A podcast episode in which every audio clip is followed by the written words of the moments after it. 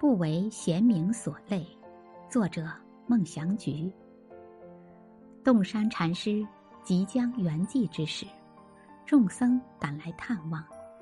禅师得知情况后，笑着对满院的僧众发问：“我在世间沾了一点贤名，如今躯壳即将丧坏，贤名也该去除。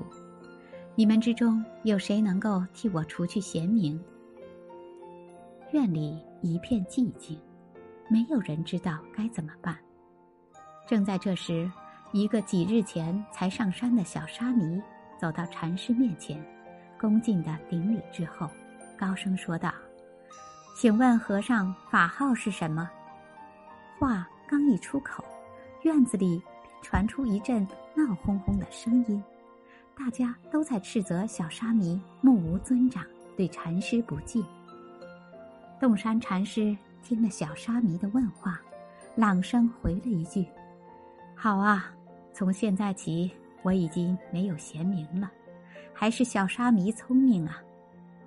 话音刚落，禅师淡然静坐，闭目合十，瞬间圆寂。小沙弥含泪看着师傅，脸上溢满了欣慰。众僧则将小沙弥团团围住，七嘴八舌的责问他：“真是岂有此理！连洞山禅师的法号都不知道，你到这里来干什么？”小沙弥看着周围的人，很无奈的说了一句：“他是我的师傅，他的法号我岂能不知？我那样做就是为了除去师傅的贤名。”